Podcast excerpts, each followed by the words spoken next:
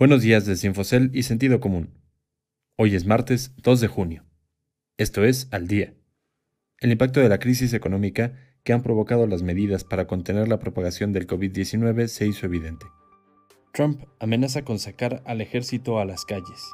Los seres anónimos siguen siéndolo en abril.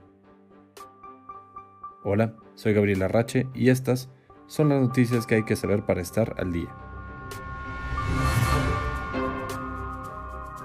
Las dudas del impacto que tendrá el confinamiento y la suspensión de actividades no esenciales para frenar al COVID-19 quedaron despejadas ya.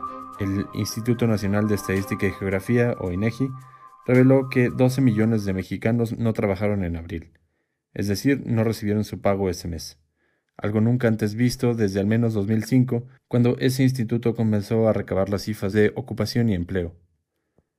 Con ese número de personas queda muy claro por qué líderes políticos, empresariales y sindicales pedían a gritos al presidente Andrés Manuel López Obrador que se atreviera a endeudar a su gobierno un poco.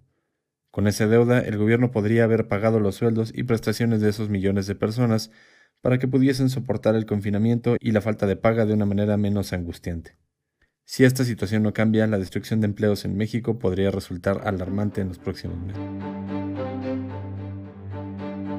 Ante la escalada de protestas y violencia en varias de las principales metrópolis de la Unión Americana, tras la muerte en Minneapolis de un hombre de raza negra a manos de un policía blanco, quien le hincó su rodilla en el cuello hasta asfixiarlo, Trump dijo que sacaría al ejército a las calles, al menos a las calles de la capital, para contener los actos violentos.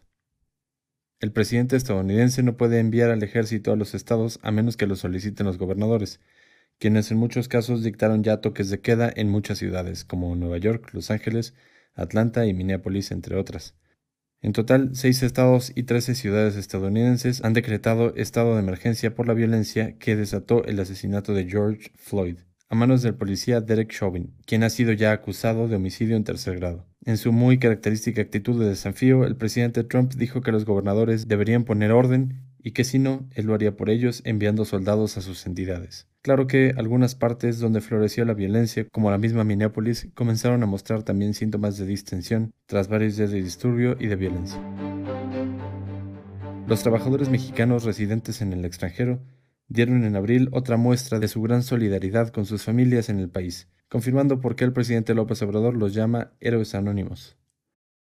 En abril, estos trabajadores, si bien transfirieron menos fondos a sus familiares acá de lo que enviaron en el mismo mes de 2019, el monto de los recursos que llegó al país sorprendió a prácticamente todos. Así las remesas sumaron 2.861.4 millones de dólares en el cuarto mes del año, solo 2.6 menos que el mismo mes de 2019, cuando los especialistas preveían una caída entre el 10 y el 20%.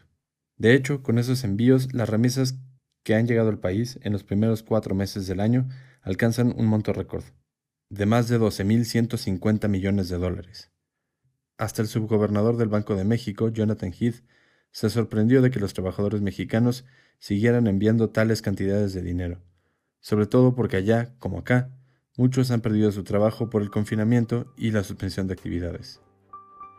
Usted puede consultar estas y otras historias más en la terminal de Infocel y en el portal de Sentido Común. Esto fue su resumen noticioso al día. No deje de escucharnos mañana con las principales noticias de negocios. Que tengan un excelente día.